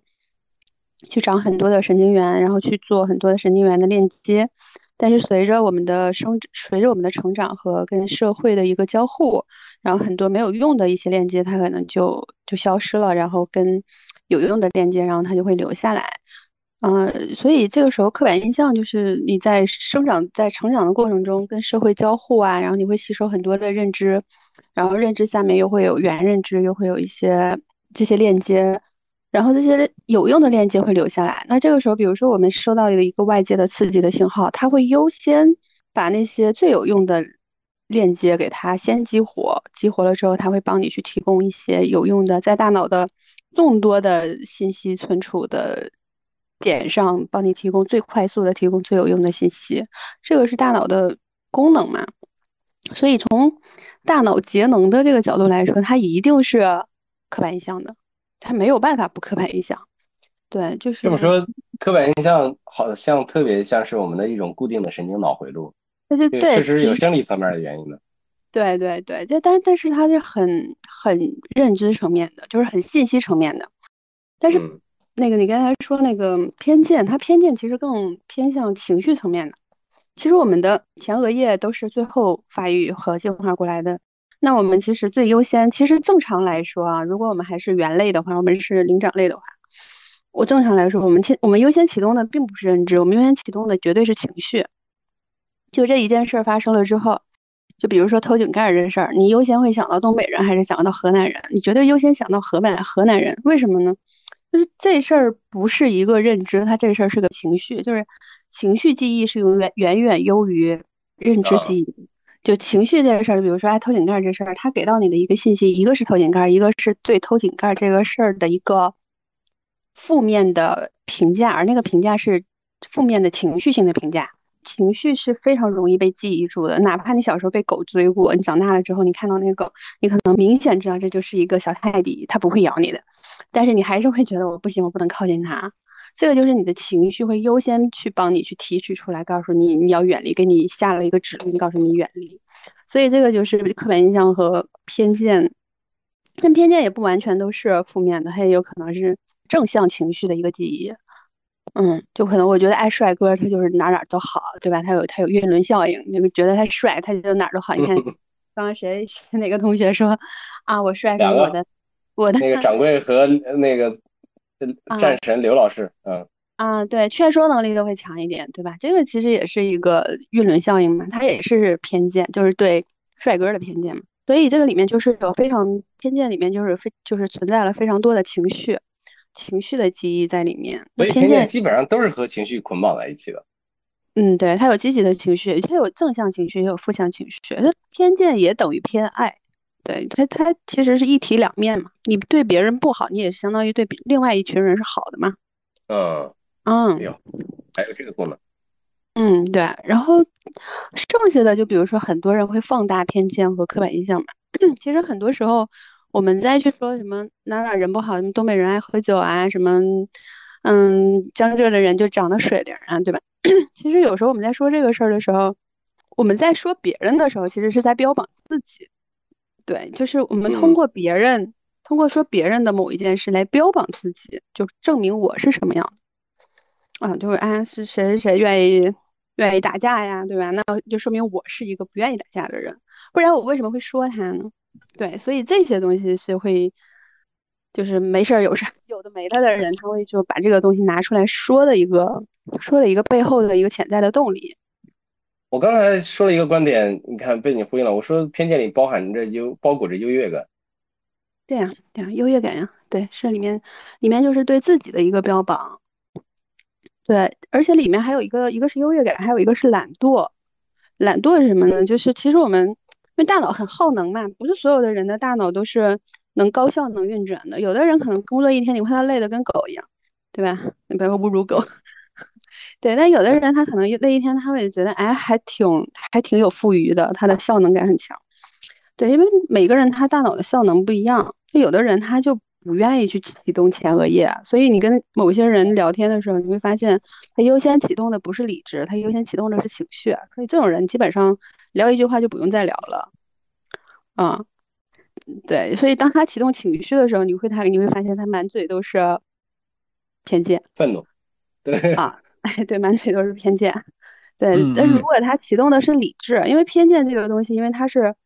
它是情绪脑区，其实是会优先启动的。对于任何人来说都是优先启动的。但是有些人他他会同时启动理智，就是说我这句话该不该说，我先用理智先判断一下。他会绕一圈儿，从前额叶再绕一圈，再绕到我们的情绪中说。绕了，嗯，对，然后这个时候就会对情绪进行调节。还真是。好像生活中有很有，确实有一部分人是好像是永远活在情绪中的啊，对呀，对呀，就他优先启动的是情绪脑区嘛，对，然后他这个情绪脑他就没有他的神经回路是不绕就不从不从前额叶的理智中枢先绕一圈的，要绕一圈就会好很多，但是从前额叶绕一圈是非常耗能的一件事情，但他越不用他越不行，越不行他越不用，嗯，固化了，对，这个就是大脑模型的大脑模式的问题。嗯，所以说，呃，这个不管是刻板印象还是偏见，一定程度上受咱们这个神经元固有的这个连接的物理性的影响，其实还挺大的，对吧？非常大，就是每个人的每个人都不一样，就每个人的大脑它的塑造过程是不一样的。就我们小的时候，我们刚出生的时候，其实我们大脑是混沌的状态，就是它的神经元都是非常乱的。它就要随着它生长的过程，然后它不断的跟外界去交互，然后它的神经元该有的它就留着了，没有的它就它就砍掉了，就没交互这个部分它就砍掉了。嗯，那如果我们要有意识的打破我们的刻板印象和偏见，有什么好方法吗？这个时候，你就要有另外一套那个判断的策略。对，就比如说，比如说我们在判断人的时候，我们我们就可能，比如说哎，河南的，我们可能，嗯，有先有一个小小的一个锚点，对吧？然后再说，那我们可能在在看在判断一个个体的时候，那我们就可能先会判断，哎，他是先启动什么，再启动什么，然后他为什么是这样启动的？我们心理咨询师的工作，比如说我们在看一个人的时候，我们会先看他的表达的逻辑性是啥样的啊？是是强逻辑的、强高组织性的，还是低组织性的？对吧？他的情绪模式是什么样子的？嗯，他的情绪是波动的，还是压抑的，还是防御的？他防御方式是什么？啊，防御的方式是笑呀，还是回避啊，还是冷漠呀？等等，就是他的策略非常的复杂。嗯，对，我们的我们看人的时候放这个策略非常复杂。那普通人看，每个人他都有自己的看人的方式嘛。嗯嗯，对，就是准不准嘛，在多少程度上准。但是用刻板印象可能是最方便的。嗯，耗能比较低。嗯，对，所以我说这背后还有懒惰嘛，就是他不想用更多的能量去看待这件事情。呃，感谢黄金老师的那个。科学的分析啊，哎，这个太好。嗯，对对对，我觉得其实每一次像这种话题或者是什么，有黄老师这种从心理学的角度来分析一下，我觉得还是还是蛮有启发的。那我们其实黄老师，你今天来的有点晚，我们现在都已经快两个小时了，我们要进入到总结环节了。对对对，你你你这个来的有点晚了。好，那我那我们就开始呗。反正今天我觉着还是蛮有启发的。好，麦同学你先来。呃，各位好，我是那个 麦特老婆。因为我刚，我的天呐，我的换人了嗯，还可以这样。因为是这样，就是因为我本身就是河南人，所以我就想站出来说几句。好的，好的，好的，欢迎。特别好。对对对，刚也特别感谢那个刚才有几位这个老师也是帮河南也。算是以亲身的这个去过当地也好，或者是真正的接触，来帮这个河南做一些证明吧。因为我觉得，像像我本身我是九一年的，我基本上是在二十五岁左右，然后离开河南，先后去深圳和上海工作。我也是离开了河南之后，才听说了就是 河南人在外的这种名声。然后我是觉得一开始是很疑惑的，因为我我也不太清楚这个说法是从什么年代开始流传下来了。但是我想这个东西可能也也跟河南是一个人口大省啊，可能早期也向外输出了很多这个学历水平不是特别高的一些劳动力吧，可能主要就是一些比较艰苦的劳动力，然后可能把这个综合的素质。包括在外的一些表现，这种综合评价给拉低了。但我觉得这个东西随着一代一代的这个我们这个叫什么学历水平的提升，我想现在这个说法应该没有这么响亮了吧？在外边这种不好的名声。反正我首先也先说一下，我作为一个河南人在外边听到这种话，嗯，反正可能我觉得自己素质也不太也不太差。首先我是没有被这句话所影响的。然后其次嘛，反正自己也会说一些我们好的一些地方，就是来帮我们去正一下这个名。因为我想，可能一些不好的地方或者是一些缺点，更容易让别人去记得住这个这个东西。但是，一些好人好事好的地方，反而可能不会传播的那么的远。像我们那个公安局长这个任长霞，还有还有谁，反正我张口可能一时也说不出来几个。杜甫是河南，杜甫好，反正怎么说吧，刚刚我也听那个是是郭老师嘛，也也说了我们这个呃早早些年中原的这些这些文人名士也是出自河南的嘛，嗯，反正我想我想这么说吧，在当前的这个时代，如果还有人抱着就是这样的一个观念，我觉得那就无异于就是坐井观天或者是管中窥豹。因为我不认为一些少数的案例，或者说一些少部分的群体，它能够代表一个地区，甚至代表一个国家，我觉得都都不是特别的客观啊，都太片面了。然后就我个人而言，我曾经也是在深圳的时候听到那个天上九头鸟，地下湖北佬，我也是当时第一次知道哦，原来湖北人这么聪明啊。对，然后包括后来因为那个切糕事件，包括我个人啊，可能就看到新疆人心里就会有一种害怕，或者说有一种 这种这种提防感，以及后续我自己就是在网上看了一些关于这个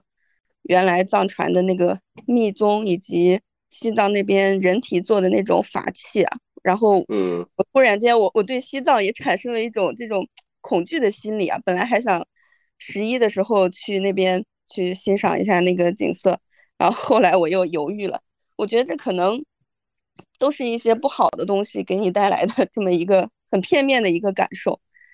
嗯，我觉得有这种有这种情绪肯定也是很正常的，有这种感受也是很正常的。因为一个人不可能就是那么的全面嘛，特别是在你没有去过这个地方，没有接没有接触过当地的这种人文啊，你你很你很难做出一个准确的判断。所以我觉得可能包括自己也好，或者说大家也好，还是能够出去行万里路，可能是最好的去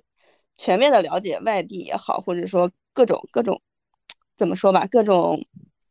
各种各种人也好，或者是。各种自己想知道的一些答案，我觉得还是要自己去亲自的走一遭，去去证实它，去感受一下全面的、综合的一些评价吧。像我其实一直比较疑惑的，就是关于这个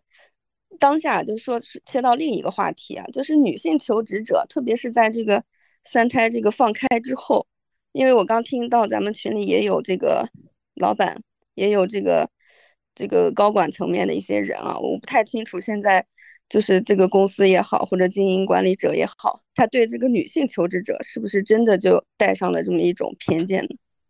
这个呃，马特同学的家属，您贵姓啊？哦，我免贵姓任。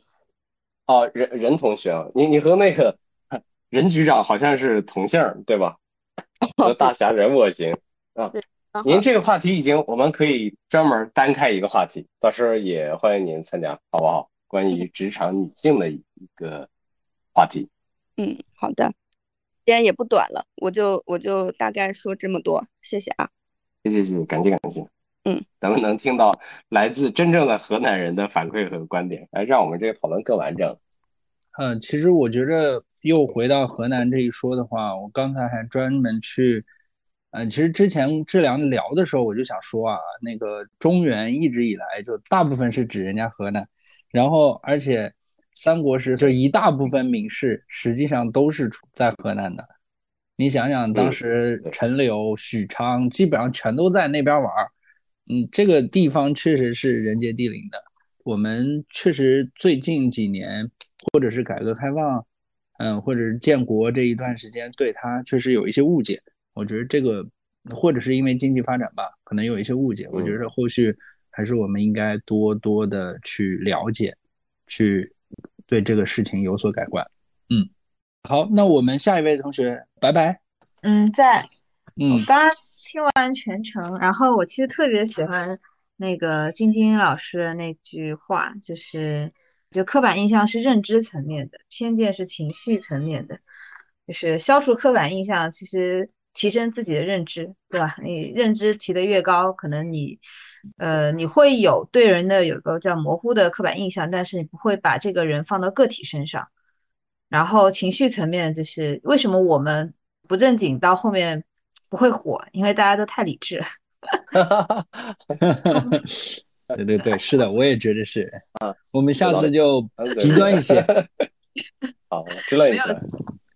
嗯。对，其他没有什么，我觉得这句话也是蛮精辟，还特别好。嗯，哎，谢谢。嗯，好，感谢，拜拜。嗯，那我们刘老师，那个我是战神刺青老刘，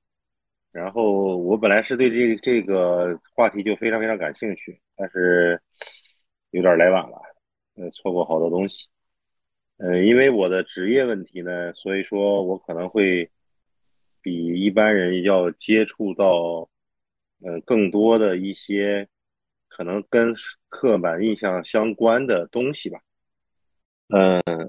还有很多很多事儿吧。这个今天的时间有点有点短，然后不想再耽误大家时间。如果谁要是有兴趣，咱们可以嗯，单聊。呃，今天记忆深刻的就是那个那个咱们那个群里边那个，嗯，心理学家的老师说的那句话，说这个刻板印象是这个情绪这个东西，我觉得非常受用。嗯，就到这儿了，然后呃，等着听大家聊。好的，感谢刘老师。嗯，那我们下一位麦田。我感觉好像很难不产生刻板印象吧。就是如果我说呃现在的缅甸不是很安全，不能去，这句话算是刻板印象还是偏见还是什么？嗯，这就是我评估一下。对你得自我评估。嗯，就刚才其实我们已经讨论了很多的那个一些观点吧，或者说一些判断的标准。其实很多时候是你自己评判的，你觉得那个东西是什么？嗯，就这时候就就想着，如果是牛病表的话，他就会说，这时候有一个人会说，另一个人会说，我就挺喜欢这种的。就以上。其实现在 GPT，我觉得这种东西带来了很多让你去所谓理性去分辨一些词汇意义的方法。你可以问一问他，我觉得他从逻辑层面给你分析出来的这些东西还是蛮有蛮有深度的。那下一位海王星同学。我觉得今天收获蛮多的，也听到大家一些的刻板印象的说法，以及它的来来源。我觉得，呃，我有一种就是我我个人感觉啊，有一种刻板印象的来源是一种，呃，特别是跟地域相关的啊，就是它可能是来自于这个地域的某一部分群体或者某一类群体的，啊，大家接触后所发所遇到的事情，所发生的事情，在他们身上所看到的东西，然后由此把它推广到了整个这个地域了。你比如说河南说河南骗子，其实有可能有没有这种可能，就是有一和来自于河南的某一个村子的一些人，他们有人发了财出去行，通过一些诈骗的方式发了财以后，然后他们同村人看到了，是接触到了，然后也去模仿，然后也也走出来去做这种事情，然后于是大家都受到更多的人受到了这种欺骗以后，然后就形成了一个形印象，就是说觉得。啊，河南人这个骗子多，那个这可能也是一种刻刻板印象或者说偏见的来源。我觉得这也是一种怎么讲，也不能说他啊不对或者怎么样，可能就是人类，但是也涉及到我们的一种思文化里面那种思考方式，就是说会比较感性一点，会比较容易这种呃出于人的本能上节约能量也好，或者是一种简单的感性的上升。啊，出于一种自我保护机制吧，就是说我简单的推广，总之我我避开这一个地方来的人，我的我的风险减少我的个人的这种风险嘛，啊，就是我的一些感受吧，就是说说这些。感谢海王星，呃，阿鬼同学，呃，我觉得那个刻板印象或者或者说偏见也好，它其实在一定程度上还是非常有用的，呃，就。打个比方说，如果我们今天遇到一个人，他说我来自于太平洋上某个小岛的食人族部落，那我们听到这个这个消息的时候，是不是很容易就会对他产生一些警觉的心理，对吧？那如果说他邀请你说，哎，哪天晚上我们两个单独去打场球，那你是不是就会觉得说，完了，我在他眼里是不是就是一顿一顿大餐啊，对吧？可能你就会倾向于说，我我还是婉拒他吧。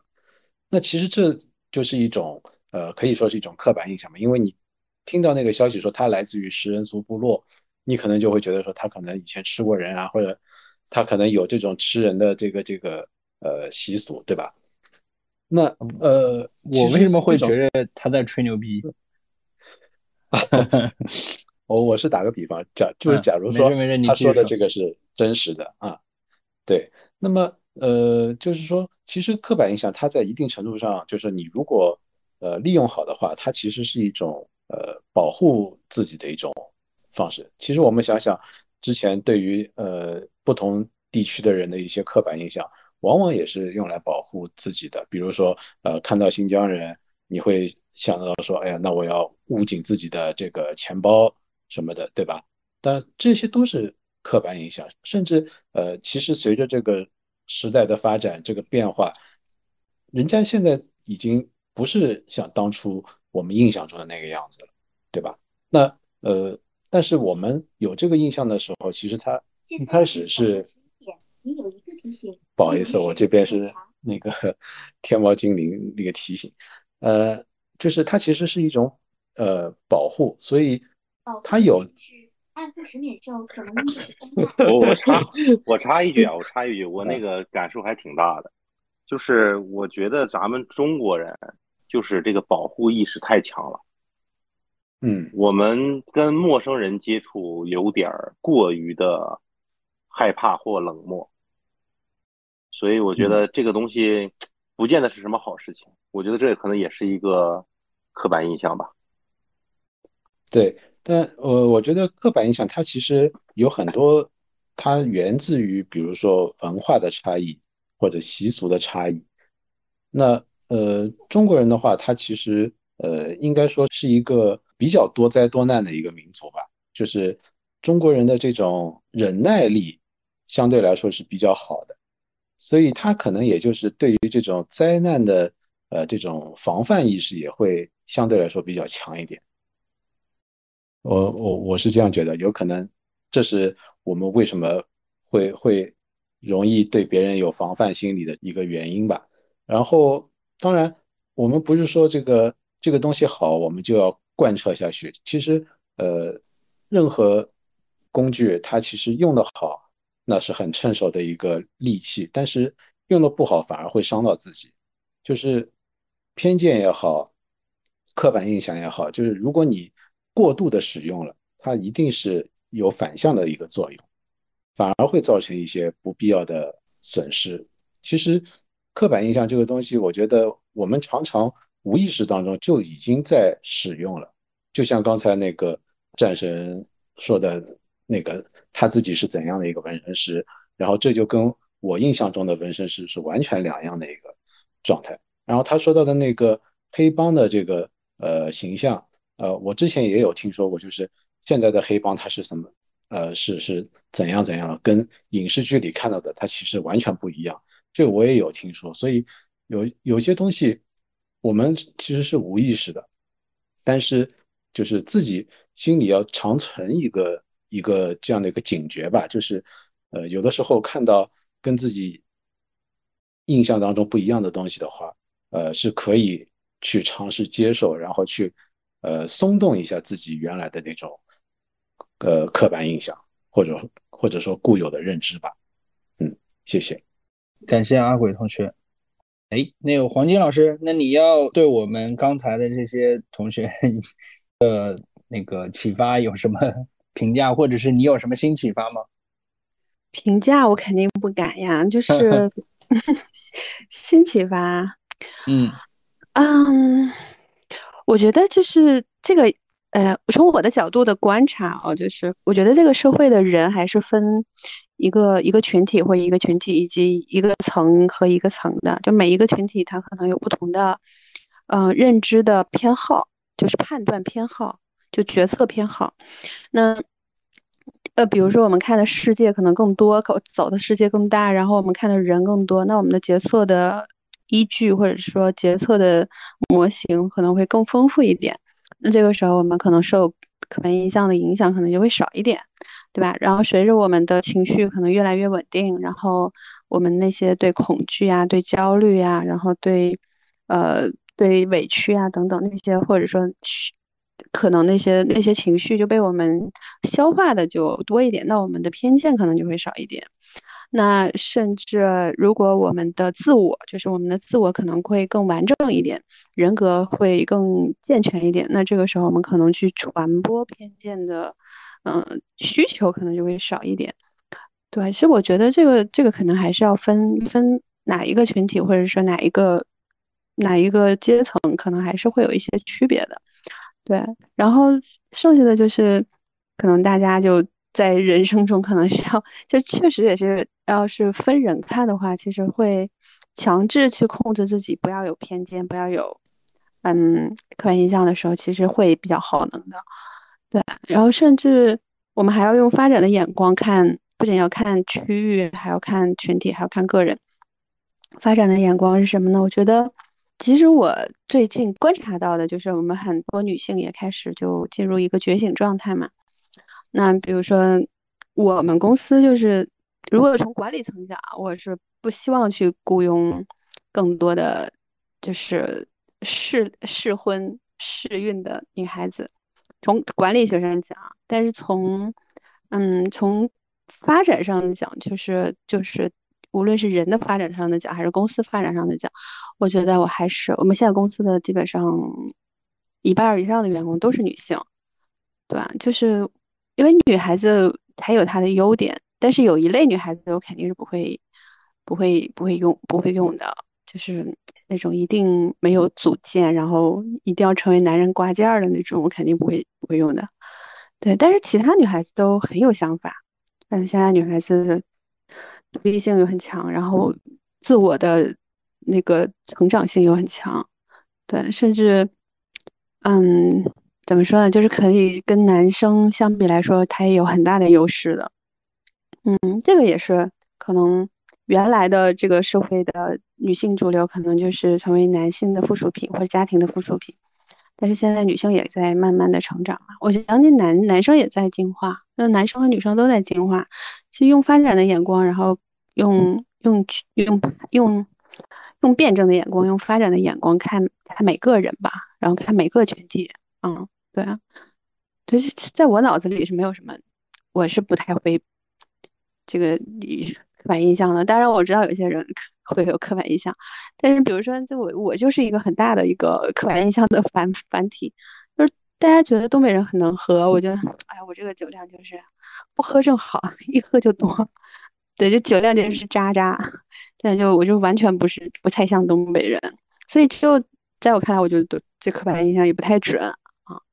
对，这个就是我的一些启发，就剩下什么其他的启发，可能以后我们有机会再聊的话，如何看？就是我们咨询师看人和可能跟普通人看人可能还不太一样，到时候我们再做更更详细的分享吧。这个老板的酒量也不好，嗯，知道。谁酒量不好？不是老板的酒量也不好。不行，酒量太差了我。感谢黄金老师的分享啊，那个我酒量也不怎么好，这后面可以一起来喝喝一杯。那个，那最后郭帅。你来上个价值，上价值，哎，没有上价值。今天晚上感触还挺多的，特别是黄金老师还给我们贡献了金句，对吧？这个刻板印象是认知属性比较强，偏见的情绪属性比较强。就我的感受是，不管是刻板印象的简单认知属性，还是偏见的情绪属性，可能确实是像黄金老师说的一样，都包含着我们的快捷算法，让我们的大脑更省力。但是如果想让我们自己和周围的人变得更好，想让这个世界变得更好一点的话，可能确实需要我们有意识的去破除。我也相信这个事情，就是破除偏见可以从看见开始。咱们看见偏见的时候，也就看见了情绪和傲慢。如果能看见许许多多人的偏见，也就看到了许许多多的不同，这样就更容易形成正见。如果有充分的正见的话，甚至可以形成咱们的洞见和拙见，所以我特别感谢每一个参与讨论的朋友和同学，就是让咱们能今天晚上能一起看见许许多多的偏见，也让将来能听到咱们播客的朋友能看见更多的偏见。我想参与这个讨论本身已经在让自己和这个世界变得更好，所以特别感谢大家，收获很大。哇，那个质量确实是这个价值上的比较好啊。然后我最后也说一下我自己的一些想法吧。刚才其实刘老师讲那个纹身的时候，我就想起了我在抖音上给一个评论的回复，就是那个网红是一个长得很好看的小姑娘，她的右脚上有一块刺青，结果呢，就是整个评论区对她的评价就是，如果你没有那块刺青，你就是完美的。我不知道这种说法是怎么起来的，但是我给了那个人一个回复，我说关你屁事。就是有时候这种偏见，你可以有你的偏见，但是你为什么要去拿来用你的偏见去价值别人？如果你在做这件事情的时候，你其实那个就真的是不像一个理智的人。其实刚才黄金老师说用发展的眼光或者用辩证的眼光来看自己的这些认知，我觉得这是挺对的。其实我们会有很多的刚才提到的这种你自己的对某些人的刻板印象，或者是一些不带有什么属性的、不带有什么情绪的这种偏见吧。但是如果你拿来去评判别人，我觉得是一个非常扯淡的事情。假设有时候别人对你有偏见，或者别人对你有一些刻板印象的话，我觉得这个时候从哲学上有一个呃叫做汉龙剃刀的东西，呃可以拿来给自己做一些解释，就是但凡能解释为愚蠢，就不要解释为恶意，你就把这些事情笑一笑，对他呵呵一笑就过去了就好了。这是我自己个人的一些感受啊。我可以报个到吗？啊，可以可以可以，海哥你说你说，欢迎海哥。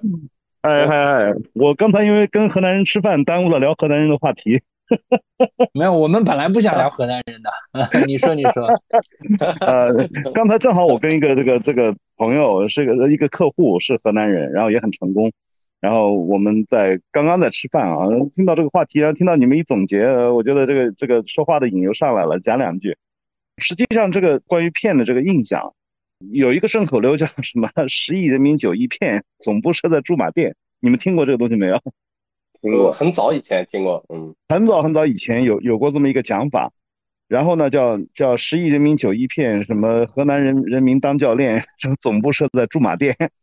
然后其实是这样的，就是就是这种骗的文化，实际上是是那个特定时代里面的一个鲜明特征。然后那个时候，因为很多东西不规范。